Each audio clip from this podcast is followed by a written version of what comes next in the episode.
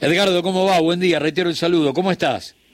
Hola, buen día. ¿Cómo estás? Gracias por llamar. Bueno, planteábamos, eh, no sé si nos escuchaste un poquitito en el arranque, que un poco eh, e, esta película que es de terror, en todas las áreas, eh, la hemos visto y que podemos contar el final, pero no porque estamos revoleando hipótesis, sino porque conocemos el, sabor de, del producto de esta receta. Hay una bandera que, que Macri utilizó casi como como un enorme estandarte de, su campaña en la pelea con lo público que fue Aerolíneas, y ese guante es recogido casi desde la primera hora, junto con los medios públicos, por Javier Milei.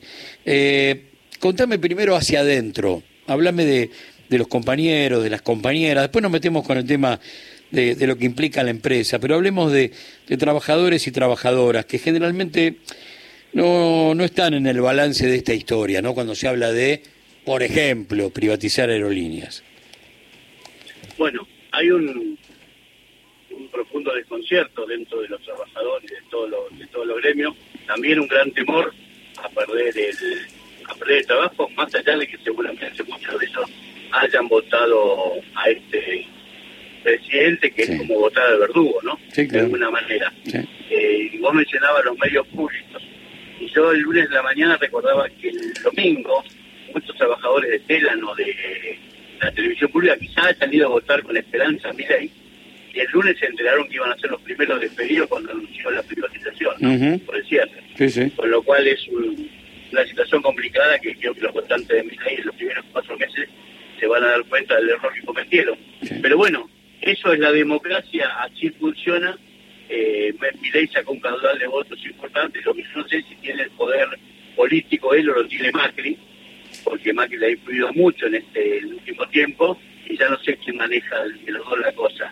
Si no, si no maneja Macri nos preocupa porque tiene una una, una cosa cruzada con aerolíneas de Argentina desde hace tiempo y creemos que si eso influye, el futuro de los aeronáuticos es malo, de los trabajadores de aerolíneas es malo, es una noche negra, como decimos nosotros, la que se viene. Así que adentro hay mucho temor, mucho desconcierto, y, esperando también, como todos, a ver qué va a pasar con los primeros anuncios, quiénes van a ser las autoridades responsables de cada, de cada área.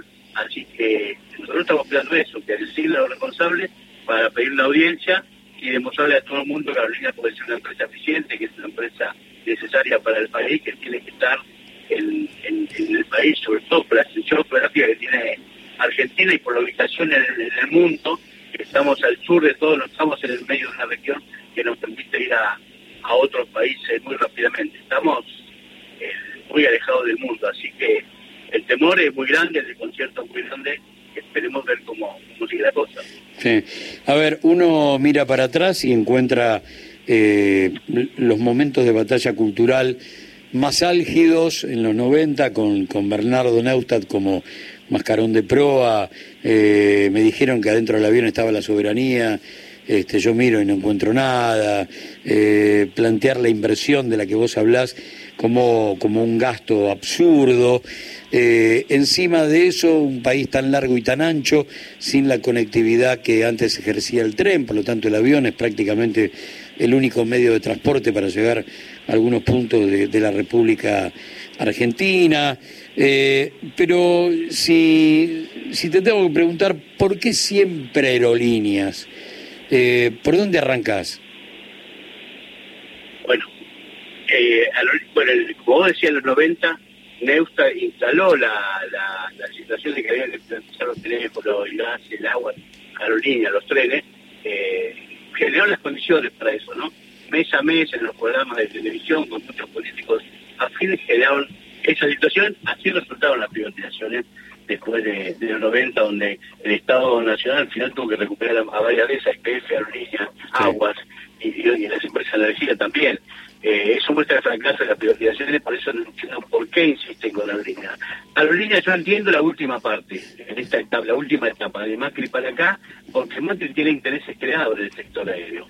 Eh, él era, o es dueño de Maquer, que es una empresa que nunca pudo demostrar que se vendiera a Bianca, Y Avianca es una empresa que se creó con la revolución de los aviones de y ya desapareció, está en concurso de, de acreedores, igual que Norwegian, igual que antes en una etapa que lo está tratando de salir, y así varias empresas que, que desaparecieron, pero más que tiene intereses muy creados, muy concretos, eh, en su momento el que impulsó eso primero la, la privatización de la línea en, el 2008 cuando la empresa fue expropiada el que decía que había que cerrarla era eh, Dietrich, el, eh, perdón, eh, Burrich, el senador Burrich. Eh, bueno, después se descubrió que Burrich era accionista de una empresa de bajo costo de los Estados Unidos que tenía pedido de habilitación para volar en Argentina. Qué casualidad. nada es casualidad, siempre un negocio, siempre hay un negocio detrás, y en este caso la bajo costo, donde por ejemplo el vice, el, vice, el jefe, el vicejefe de gabinete Quintana de Macri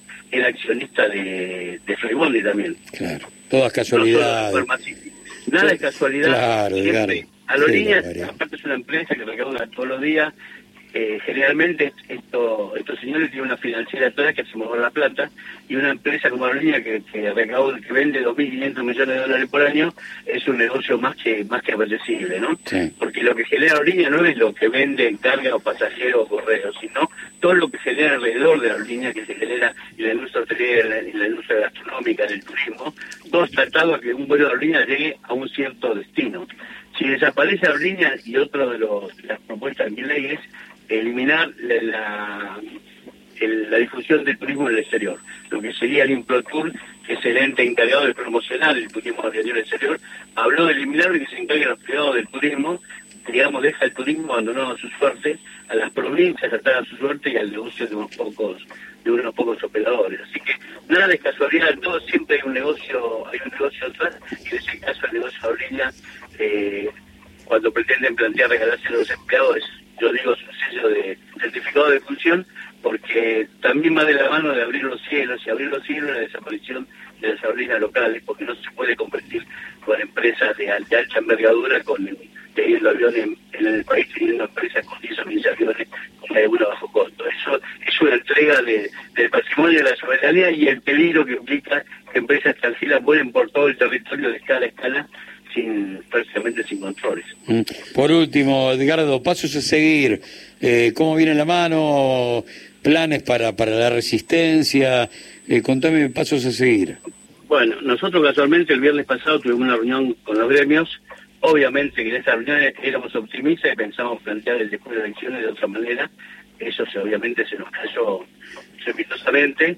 Ayer hablamos con los gremios, vamos a tener una reunión el viernes y ahí vamos a definir cómo seguimos, pero seguramente va a ser en la unidad del gremio y trabajando para dar la, la defensa de lo, de lo que es argentino, ¿no? Porque Milei dice, le voy a regalar la empresa a los trabajadores como si fuera de él, y la empresa es del pueblo argentino, no es de él. Eh, tampoco es nuestra, nosotros solamente trabajamos en ella, es del pueblo argentino y el pueblo argentino la recuperó en el 2008 a través de una ley que se votó en el Senado y en la Cámara de Diputados. Por eso, los gremios aeronáuticos el viernes vamos a pero seguramente vamos a definir por lo que hablamos, estar en, un plan de lucha y ante la amenaza de, la pérdida de, las empresas del Estado, pero no solo por nosotros, porque también vamos a ser solidarios con los trabajadores de de la TV pública y en todos los organismos del Estado que estén amenazados su puesto de trabajo.